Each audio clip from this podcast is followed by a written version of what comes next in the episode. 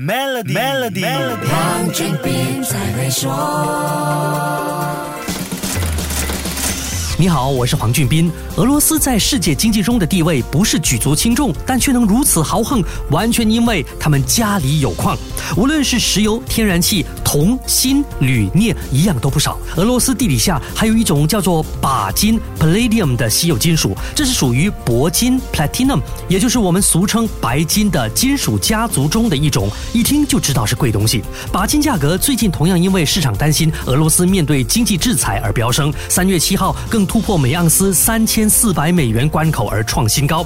钯金有净化毒素的功能，所以主要用在汽车减少废气排放的催化转换器上，包括 hybrid 汽车。这是汽车业迈向减少碳排放目标的重要原料。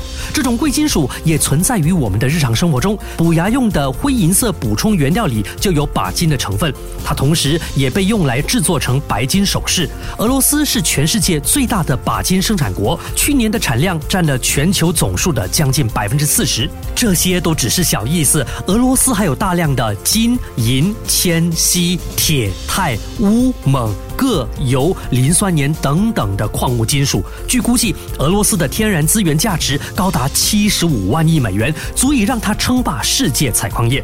这两集跟你说的这些金属，我们平时或许很少留意，有些甚至是不知道的，但它们却和我们的生活里很多东西，大至房子、汽车，小至一根电线、一个硬币都有关系。所以，对俄罗斯的经济制裁，就肯定不是事不关己了。虽然不是制造业强国，没有完全融入世界经。济济复杂的供应链关系圈，但俄罗斯却掌握了很多原材料的产出，间接掐住了经济的脖子。我们也不能忘记他曾经的好兄弟乌克兰。下一集继续跟你说一说，一起来看懂乌克兰战争的利害关系。守住 Melody，黄俊斌才会说。黄俊斌才会说。